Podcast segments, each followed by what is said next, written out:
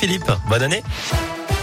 Salut Cyril, salut à tous, bonne année, meilleurs vœux à, tous. On, commence euh, bien sûr avec le trafic. Attention, il y a un accident euh, qui est signalé sur l'autoroute A7 au sud de Lyon, en direction de Lyon à hauteur de Fézin. Euh, accident qui provoque un important ralentissement sur l'autoroute A7 depuis Solèze quasiment. Et puis des répercussions également sur le boulevard urbain sud en direction de l'A7. Soyez très prudents dans ce secteur. Partout ailleurs pour l'instant, à Lyon et dans la région, ça circule bien, c'est fluide, bonne route. À la une, nouveau protocole dans les écoles, réunion à Matignon et passe vaccinal à l'Assemblée nationale. Voilà le programme de ce lundi, en pleine vague du variant Omicron du Covid-19. Ce mois de janvier débute sous haute surveillance. De nouvelles règles entrent en vigueur aujourd'hui. C'est une rentrée sous tension, notamment pour les écoliers, les collégiens, les lycéens. Ils sont 630 000 dans l'Académie de Lyon. Et dès le premier cas détecté dans une classe, désormais, tous les élèves vont devoir faire un test PCR ou antigénique, puis deux autotests deux jours et quatre jours après. Les syndicats d'enseignants dénoncent une usine à gaz. Le SNES FSU a déposé un préavis de grève jusqu'à fin janvier.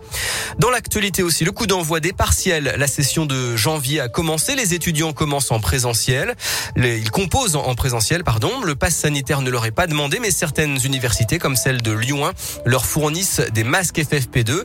Elles devront aussi organiser des sessions de substitution pour les élèves positifs qui ne peuvent pas venir. Une réunion de crise au gouvernement sur le variant Omicron. Jean Castex réunit une dizaine de ministres cet après-midi pour faire le point sur la continuité des services publics, alors que le projet de loi sur le pass vaccinal débarque aujourd'hui à l'Assemblée. En bref, Villeurbanne sous les projecteurs, la ville débute son mandat de capitale française de la culture pour l'année 2022. Le lancement aura lieu vendredi en présence de la ministre de la Culture Roselyne Bachelot.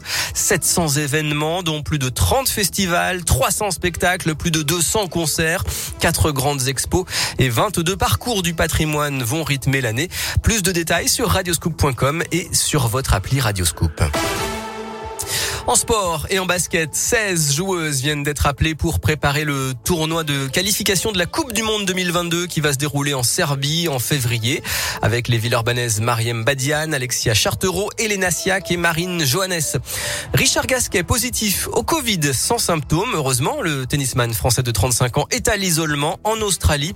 Il devait y jouer le tournoi de Melbourne avant l'Open d'Australie du 17 au 30 janvier.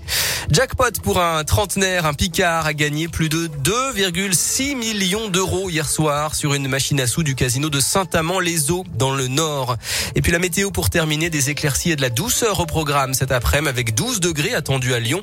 La pluie arrive cette nuit et il y aura encore pas mal d'averses demain, surtout en fin de journée. À tout à l'heure.